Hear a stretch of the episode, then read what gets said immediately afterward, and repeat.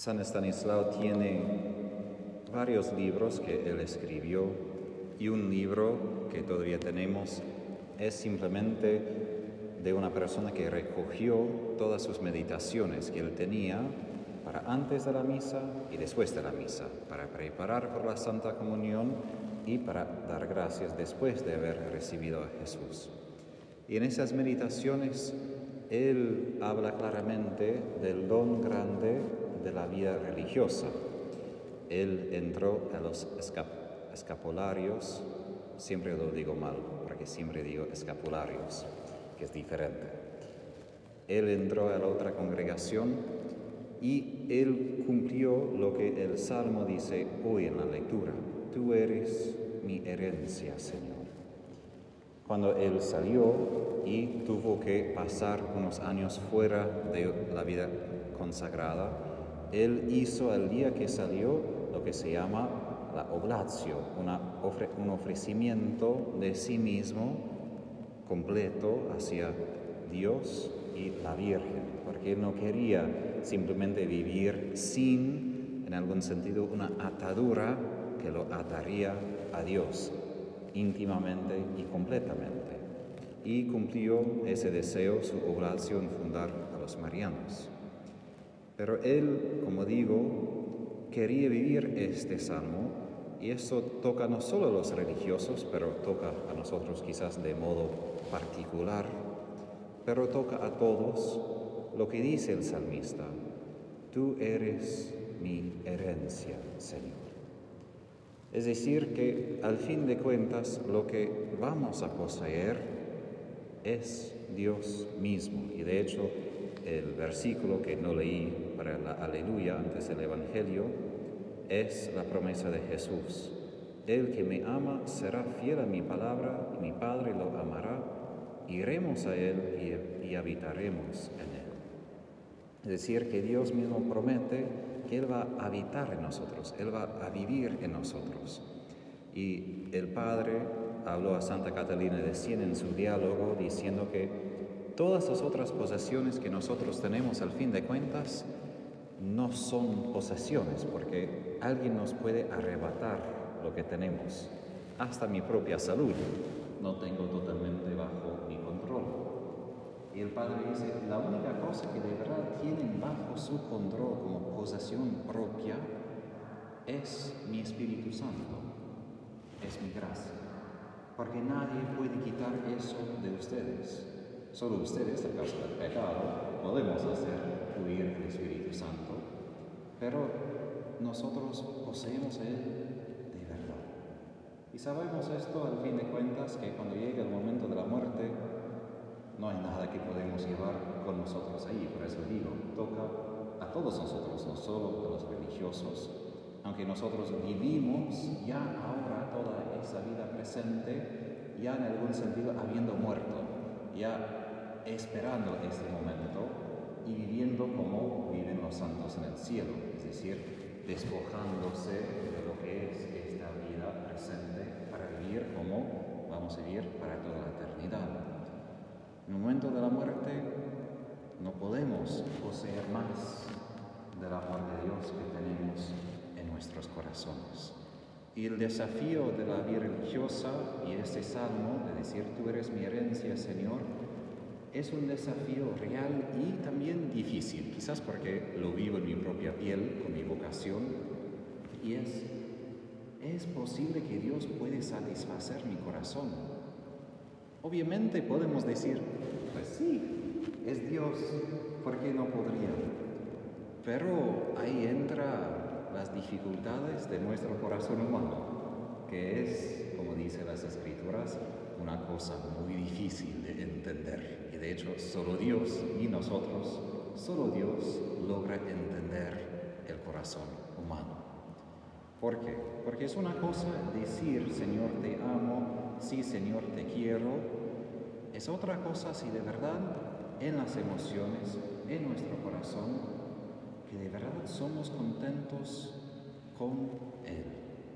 Y no simplemente con lo que nos da. Obviamente disfrutamos de los miles de dones de Dios, la vida presente, familia, vacaciones lo que sea. Todas las cosas hermosas que podríamos imaginar, todo eso refleja a nosotros quién es Dios. Pero al fin de cuentas no son Dios mismo. Y cuando pasan los reflejos, cuando pasan todo lo que hace feliz, la pregunta es, ¿voy a estar contento con Dios mismo? Y yo en mi propia piel quiero decir que sí, pero hay momentos cuando mi, primera respuesta es, ah, sí, pero no puedes darme esto también, por favor, para hacer mi corazón un poco más contento, porque es visible, lo puedo tocar, lo puedo sentir, es algo más ahora. Y Dios a veces parece lejos y tan espiritual que puede satisfacer mi corazón. Y ahí entra la duda, porque no podemos disfrutar de Dios, de su Espíritu, de su gracia, antes de que morimos, antes de que dejamos, antes de que nos desprendemos. Eso no es decir que todo lo que nos rodea, la familia y todo es malo no hay nada que ver con esto. Solo es que no es Dios. Como dije, creo una vez en otra homilía, San Rafael Arnaiz, otro religioso trapense, estaba con su tío y estaba en un parque natural en España y el tío recitó un salmo alabando a Dios por sus obras en la naturaleza, en la creación. Y es verdad, todo muy hermoso, todo lo que los rodeaba, montañas. Pero Rafael contestó casi susurrando y dijo, son Dios mismo. No es para decir que ah, esto despreciamos, es simplemente reconocer, sí, todo es hermoso, pero Dios mismo es lo que queremos. Y como al otro lado, vamos al ejemplo de Job. Muchas veces leemos el libro de Job más como un libro donde se explica o se pregunta sobre el sufrimiento. Alguien que sufre y preguntamos a Dios, ¿qué pasa? ¿Por qué permites esto? Pero de hecho el libro no tanto es sobre cómo pensar en el sufrimiento. El libro describe esto. ¿Vale la pena amar a Dios aun cuando no tengo nada de sus manos? Aun si Dios arrebate de mí o permite que se arrebate de mí familia, riqueza, casa, hasta la propia esposa que criticaba a Job, todavía voy a bendecir a Dios, todavía voy a seguir amándolo, voy a buscar a Él, simplemente a Él, sin buscar, pero por favor dame todo esto también. No es fácil. Y hasta la propia mujer dice, maldiga a Dios y muere y ya hace esto. Es decir, eso es demasiado, no se puede.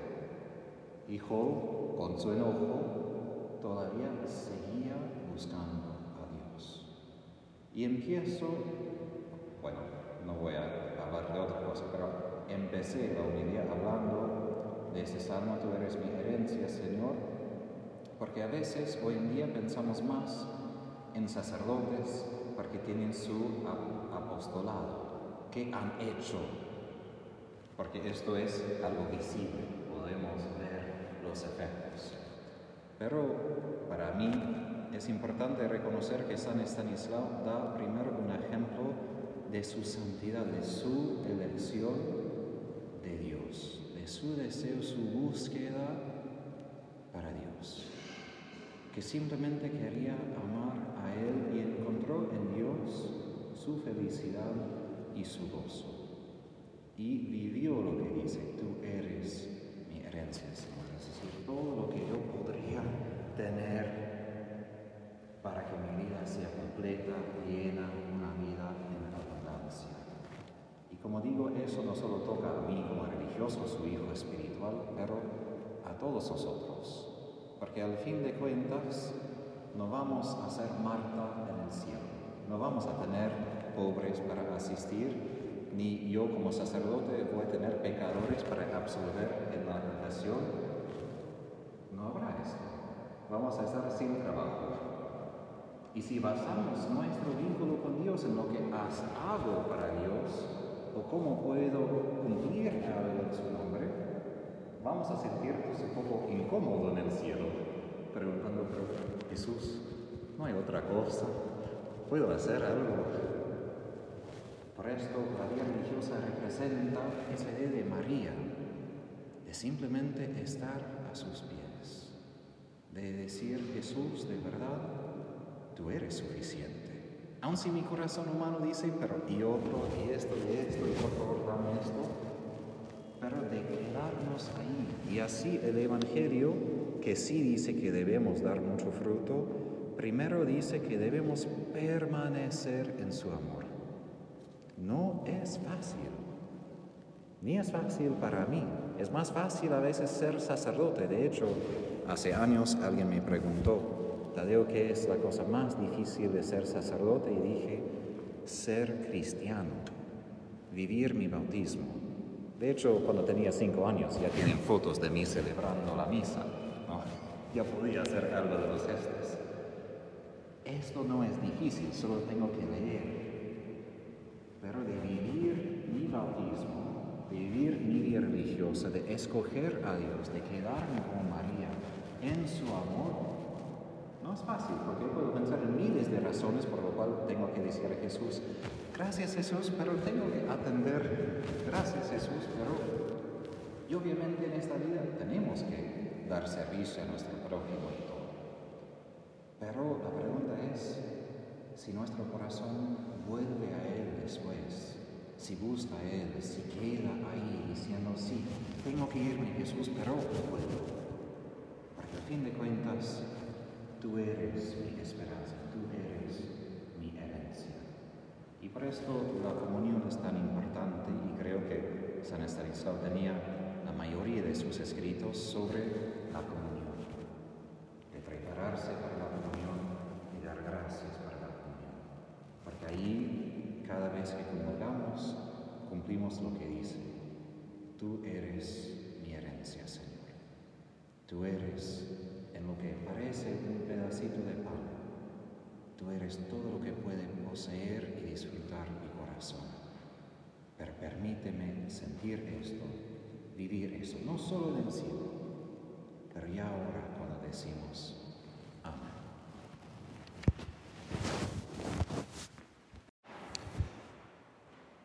Uno de los libros de San Estanislao tenía el título El templo místico de Dios.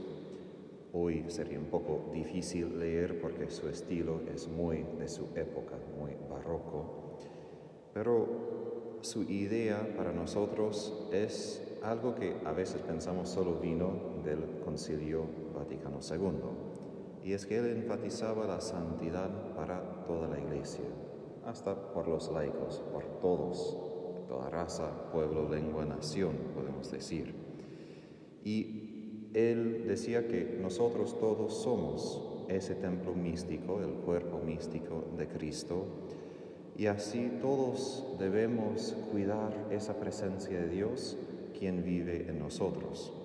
Y de hecho, el versículo de la aleluya, que no canté, pero el versículo dice, el que me ame, el que me ama será fiel a mi palabra, y mi Padre lo amará iremos a Él y habitaremos en Él. Esa presencia de Dios en nosotros es quizás su don más grande por nosotros, porque a veces cuando se habla de Dios, la gente habla de Dios como si Él viviera muy lejos en el cielo, como Yuri Gagarin, el primer cosmonauta Unión Soviética, cuando subió al espacio dijo, bueno, no veo ningún Dios, supongo que no existe. Pero Dios no habita en un lugar u otro, salvo que Él habite de manera especial en nuestros corazones. Y nosotros tenemos el deber de cuidar ese templo y nosotros todos somos sacerdotes por nuestro bautismo, de estar en la presencia de Dios primero y de ofrecer algo a Él continuamente en el altar de nuestros corazones. Ahora, que tenemos el privilegio de estar en su presencia, a veces suena como poca cosa, porque hablamos de la presencia de Dios, podemos estar frente de Jesús en el templo aquí, pero hay que recordar que solo una vez al año el sumo sacerdote entró al santo de los santos a estar en la presencia inmediata de Dios. Y que nosotros podamos estar siempre frente de Dios, siempre en su presencia, no es poca cosa. Y esto es algo de una prenda de lo que vamos a tener en el cielo, donde siempre estaremos en su presencia y siempre vamos a poder prestar atención a obviamente en esta vida no podemos prestar atención a Él 100% porque tenemos otras cosas que tenemos que hacer. Pero hay modo y hay manera de vivir en su presencia, de reconocer que Él está conmigo, aun si no estoy pensando en su nombre en cada momento. Y Pablo dice en la segunda lectura que somos destinados a vivir para la alabanza de su gloria y que ya vivimos, él dice en otra parte, en el cielo. Obviamente no quiere decir que no pisamos la tierra, sino que no vivimos simplemente de la manera que todos viven en la tierra, sino que en el corazón ya en algún sentido estamos frente de Dios y por eso ya vivimos en el cielo. Y así toda nuestra vida en algún sentido debe ser una liturgia, es decir, una obra para el bien de todo el pueblo de Dios, el bien de la iglesia. Y así vivimos continuamente ofreciendo y los gozos y los dolores, y las bendiciones y lo que parece a veces como maldiciones. A veces enfatizamos un poco más que debemos ofrecer las cruces y sufrimiento, y es verdad, pero San Agustín aclara que la esencia del sacrificio no tanto es dolor, sino el amor con lo cual ofrecemos algo. Y así todos nosotros tenemos el privilegio y el deber no solo de vivir en su presencia, sino de ofrecer todo lo que somos, todo lo que hacemos, todo lo que decimos a nuestro Dios como sacerdotes. Y eso no es poca cosa. A veces se enfatiza tanto el sacerdocio ministerial que se olvida o habla un poco sobre el sacerdocio de bautismo. Pero el énfasis sobre ese sacerdocio más que todo es a causa de la reforma protestante, para decir sí, existe obispos, sacerdotes, diáconos. Pero si pensamos en los santos a lo largo de los siglos, otras veces hubo santos grandes que no eran sacerdotes, monjas, todas, pero aún hay otros varones que no eran sacerdotes.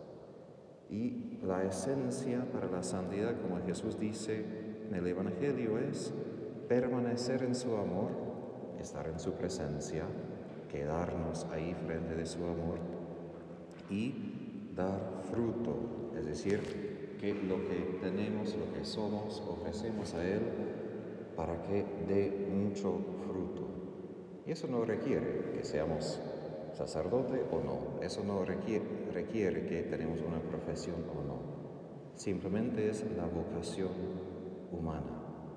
Y así la santidad está en el alcance de todos porque ser santo es simplemente ser humano, en el sentido pleno de la palabra, porque hoy a veces se usa la palabra, pero Padre, simplemente soy humano, como que ser humano quiere decir que somos unos fracasados que no pueden hacer mucho. Ser humano es una gloria, es un privilegio, tanto que los padres de la iglesia dijeron que Satanás pecó cuando todavía era Lucifer, pecó porque él vio la gloria que tenemos. Y él tenía envidia de ver la belleza de Dios, la gloria de Dios que nosotros llevamos en ese cuerpo de barro. Y él se enojó mucho, diciendo, ¿cómo puede ser que esa criatura tan pequeña puede tener tanta gracia, tanta hermosura? Pero Satanás lo sabe y por esto siempre nos tienta a pecar para arruinar esta hermosura, esta santidad. Y San Estanislao enfatizaba que todos nosotros tenemos ese privilegio, ese deber de permanecer en el amor, de estar siempre en la presencia de Dios, el Espíritu Santo, y de llevar mucho fruto a través de este amor. Que sus oraciones nos sostengan para que también alcancemos, según su ejemplo, la santidad y ser también completamente humanos.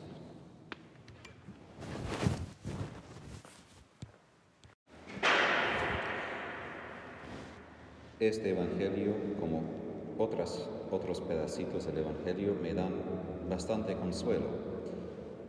Yo no entiendo siempre a Jesús y lo que Él me dice o enseña. Y hasta los mismos apóstoles, cuántas veces escuchando su voz viva, se quedan perplejos. ¿Qué quiere decir esto y qué significa? Y Jesús intenta explicar, pero parece que parte de su personalidad es que Él no es un científico, Él no explica todo en términos tan literales que todos al inmediato pueden entender. Digo esto porque el Espíritu Santo, como había comentado hace unos días en la humilía, es necesario para entender a Jesús. No simplemente entender más lógica o captar más información. Esto de lo que pasa hoy es otra señal de que sí, necesitamos que Jesús se vaya para que tengamos ese espíritu y captamos lo que Jesús está intentando enseñar. Pero la segunda cosa del Evangelio de hoy es lo que dice sobre Él se irá y después volverá. Por los discípulos en el Evangelio esto quiere decir que va a morir en Calvario y poco después, su resurrección, van a verlo de vuelta. Pero también en la vida espiritual, los santos, particularmente Santa Catalina de Siena, habla de que Jesús, y hasta Dios Padre habla de Jesús como un amante. Tenemos una frase en inglés, hard to get, quiere decir que cuando dos personas están de noviazgo, que a veces la mujer se hace difícil para el varón para ver si el varón de verdad está interesado en ella. Entonces, no simplemente dice, bueno, aquí estoy y estamos noviazgo, sino averigua, prueba o se esconde Y Dios Padre dice que Él lo hace a propósito, lo mismo en nuestro vínculo con Él, que habrá momentos de consuelo donde sentimos su cercanía, sentimos su amor, sentimos que es aquí cerca y después parece que desaparece por completo. Y estamos otra vez perplejos como los discípulos diciendo, pero ¿qué pasó? Y así el Padre explica que esto es parte de su disciplina, parte de su manera, su pedagogía, su manera de enseñar para que lo sigamos buscando, porque parte de la caída es que nosotros podemos hasta caer en egoísmo por la gracia que Dios nos da. Eso es parte de la paradoja, que hasta si Dios solamente nos diera consuelo, esto simplemente inflaría como un globo nuestro egoísmo más y más, porque sentiríamos simplemente bien, consuelo, paz, y el ego sería más y más grande. Y el Señor se esconde para que no lo busquemos, porque sentimos bien, qué bien cuando estoy con Jesús, sino busquemos a Jesús mismo, para que lo amemos a Él, no a nosotros, a lo que sentimos cuando estamos con Él. Entonces, hasta que el alma, dice el Padre, llegue a la perfección, donde busca a Dios por amor, simplemente por amor, Él hace esto. ¿Me verán? No me verán. ¿Me verán? No me verán. Para purificar nuestra fe y nuestro amor. Y el fin del Evangelio, la tercera cosa. Jesús indica aquí que vamos a estar tristes. Hoy en día se trata tristeza como automáticamente una psicopatía, algo de que tenemos que aliviar, cambiar, sanar, quitar de la vida. Pero un buen psicólogo de Estados Unidos explicó que la mayoría de lo que llamamos la noche oscura de San Juan de la Cruz consiste en la emoción de tristeza. Hay mucho que Dios puede obrar en nosotros a través de tristeza, sufrimiento. Y no es algo que tenemos que quitar. Obviamente una cosa es la depresión a lo largo de años y años que paraliza a alguien hasta que no puede hacer nada. Y otra cosa es sentir triste, sentirse triste porque no estamos en casa. Esto no es paraíso y hay mucho que purificar. Y vamos a sentirnos aislados, abandonados, tristes, agobiados y no hay nada malo. A veces se confunde lo que San Pablo dice de que el fruto del Espíritu es paz, gozo, castidad, paciencia, pensando de que si me siento triste, entonces es algo contra el Espíritu Santo. No, justo para llegar a ese fruto de la tristeza, primero vamos a pasar por la tristeza. Vamos a experimentar somos como queremos, somos pecadores, hay mucho que limpiar, purificar. Y cuando pasamos por esto, vamos a llegar al gozo. Lo que Jesús dice, esa tristeza se convertirá en gozo. Y es bien importante como Él lo dice, no que quitarán la tristeza y encontrarán gozo, aliviarán su tristeza y así hallarán gozo, sino que la tristeza misma se convertirá en gozo. Eso es algo que solamente el Espíritu Santo puede hacer en nosotros. Porque esto es lo que pasó en la Pascua. Jesús muriéndose y después toda esa tristeza se convirtió en gozo el día de la Pascua. Lo mismo nosotros. Vamos a pasar a veces mucho de esta vida no simplemente felices y alegres, sino tristes, pero con la presencia de Jesús, con su amor.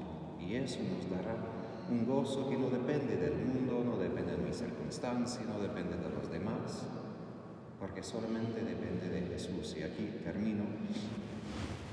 San Felipe Neri, como sacerdote, fue conocido por su gozo. Hasta fue un hombre de muchos chistes y bromas él aparentemente un día, para como probar a alguien que se enteró que es santo, Felipe Neri, que no quería que los demás piensen que es santo, él afeitó la mitad de su barba y dejó así. Sería un poco raro si yo lo haría, pero así lo hizo. Y él aparentemente tanto entraba en éxtasis durante la misa, que no recuerdo bien, pero creo que él tenía un pato el animal, en la sacristía a veces, para que antes de la misa jugaba con ese animal para que no caiga en éxtasis, porque su acólito, su monaguillo, que fue un hombre, no un chico, un hombre, tenía una señal de madera y cuando él celebraba la misa entró en éxtasis por casi tres, cuatro horas. Entonces este hombre cerró el templo, puso la señal de que Felipe Neri estaba en misa, hacía sus cosas y deberes, y después volvía y Felipe Neri seguía la misa.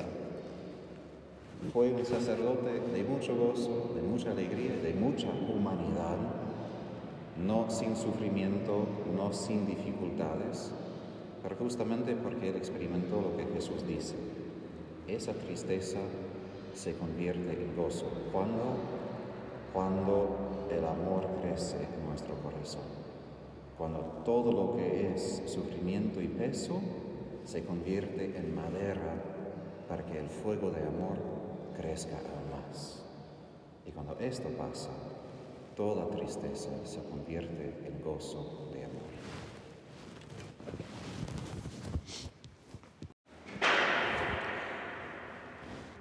Este Evangelio, como otras, otros pedacitos del Evangelio me dan bastante consuelo. Yo no entiendo siempre a Jesús y lo que Él me dice o enseña. Y hasta los mismos apóstoles, cuántas veces escuchando su voz viva, se quedan perplejos. ¿qué quiere decir esto y qué significa? Y Jesús intenta explicar, pero parece que parte de su personalidad es que Él no es un científico, Él no explica todo en términos tan literales que todos al inmediato pueden entender. Digo esto porque el Espíritu Santo, como había comentado hace unos días en la humilia, es necesario para entender a Jesús no simplemente entender más lógica o captar más información.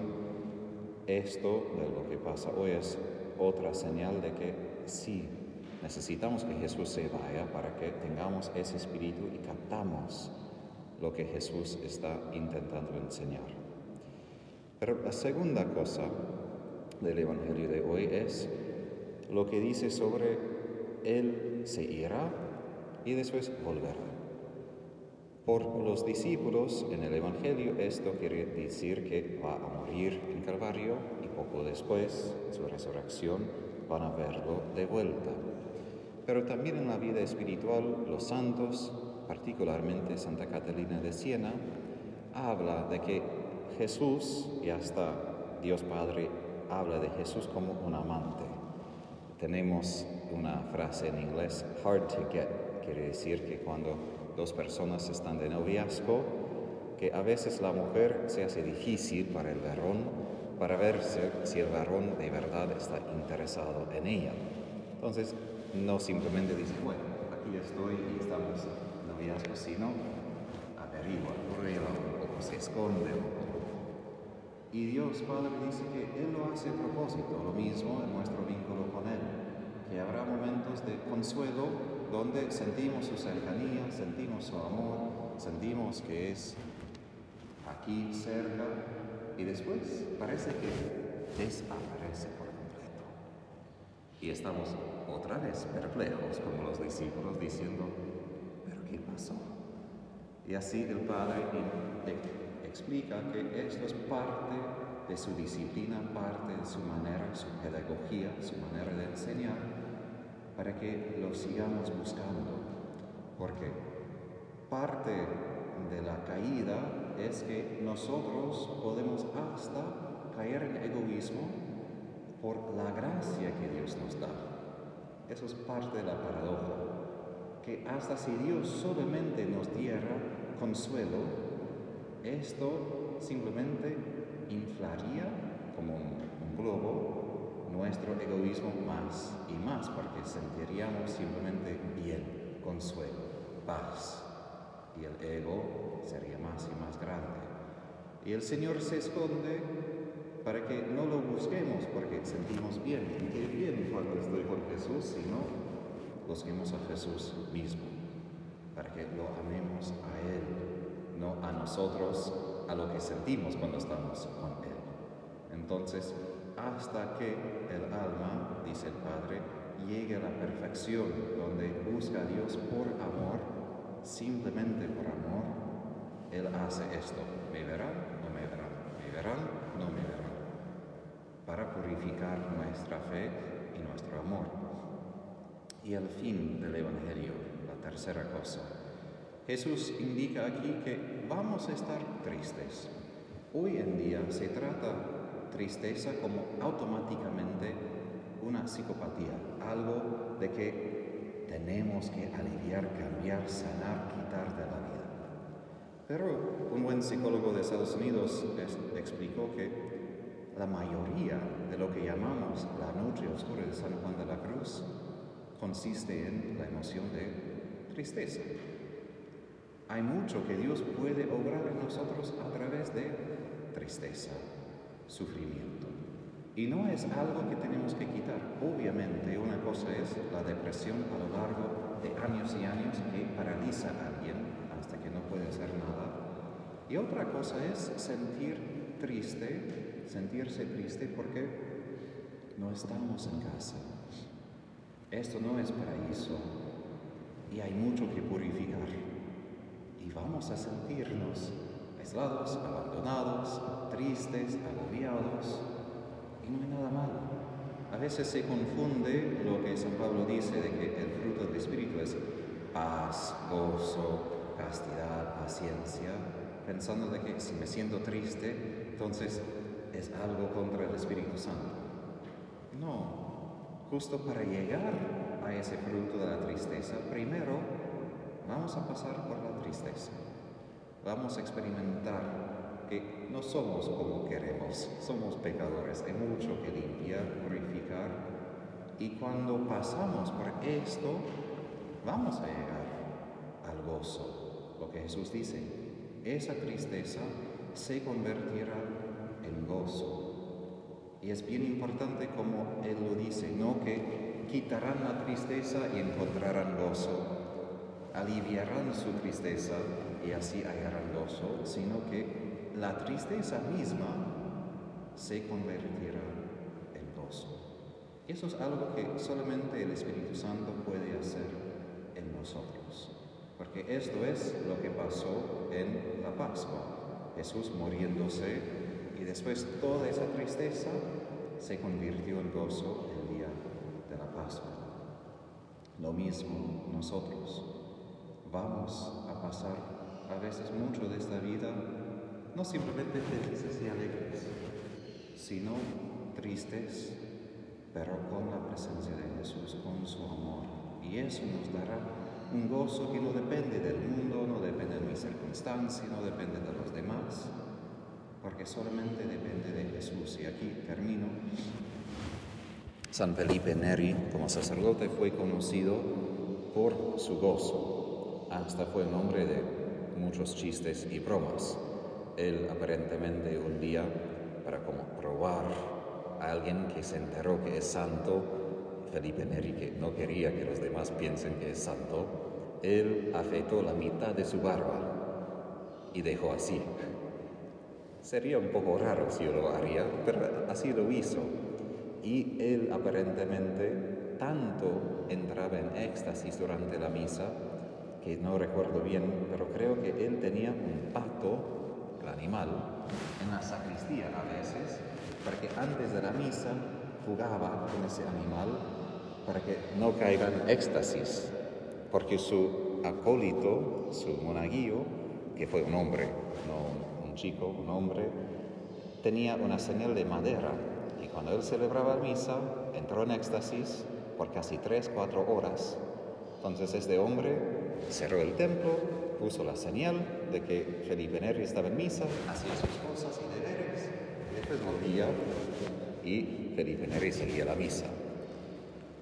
Fue un sacerdote de mucho gozo, de mucha alegría, de mucha humanidad, no sin sufrimiento, no sin dificultades, pero justamente porque él experimentó lo que Jesús dice. Esa tristeza se convierte en gozo. ¿Cuándo? Cuando el amor crece en nuestro corazón. Cuando todo lo que es sufrimiento y peso se convierte en madera para que el fuego de amor crezca aún más. Y cuando esto pasa, toda tristeza se convierte en gozo.